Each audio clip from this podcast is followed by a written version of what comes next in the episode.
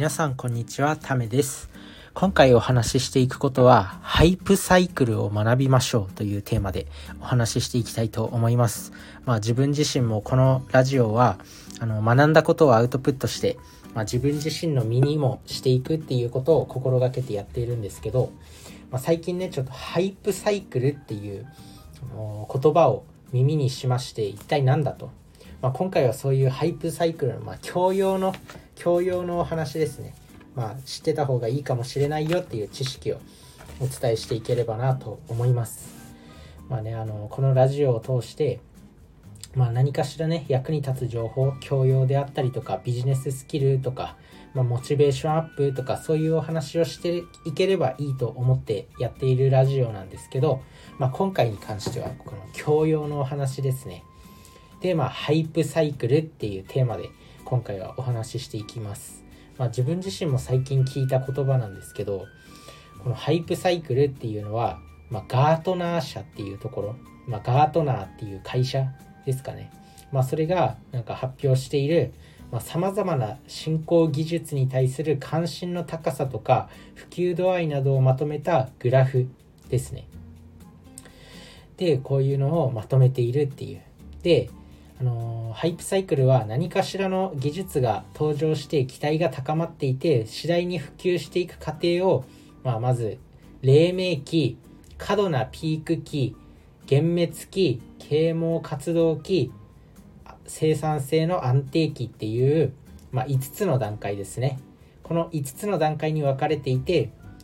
まあ、あの特定の技術が成熟するまでどの段階にあるかを見極める助けになる。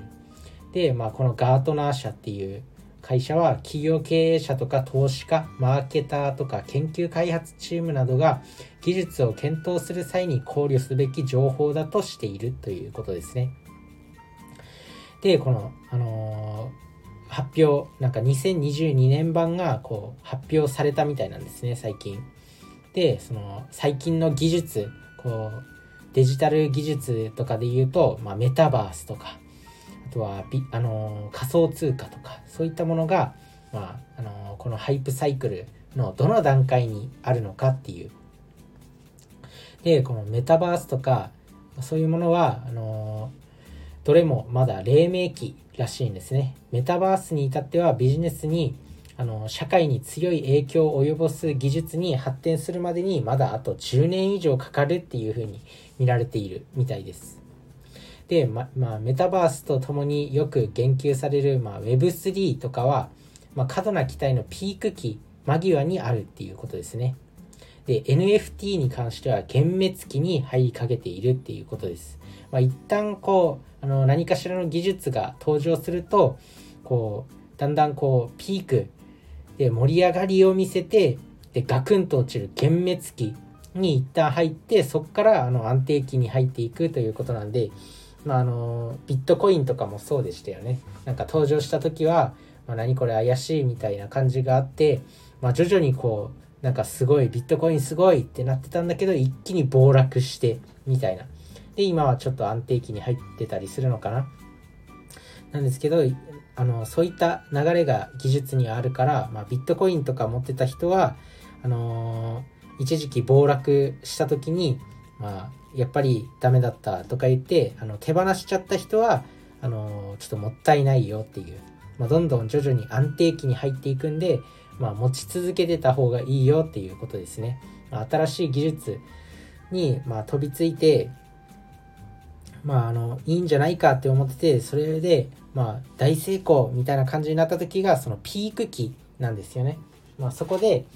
あのその次に幻滅期っていうのが来て一気にあの幻滅する時期が来るんでその時にその技術をあの手放してしまう。その技術をやめてしまうっていうのは非常にもったいない行為っていうことがあのこのハイプサイクルから読み取れるということがわかるわけです。なので、まあ、自分自身もこのハイプサイクルなんていう言葉を初めて知ったんですけど、まあ、あのこれからねメタバースとか Web3 とかもどんどんあの技術があのまだ黎明期あたりなんで、まだ安定期に入るには10年以上かかるということなんで、皆さんもしっかり Web3 とかメタバースあたりをしっかりと学んでいきましょうということでした。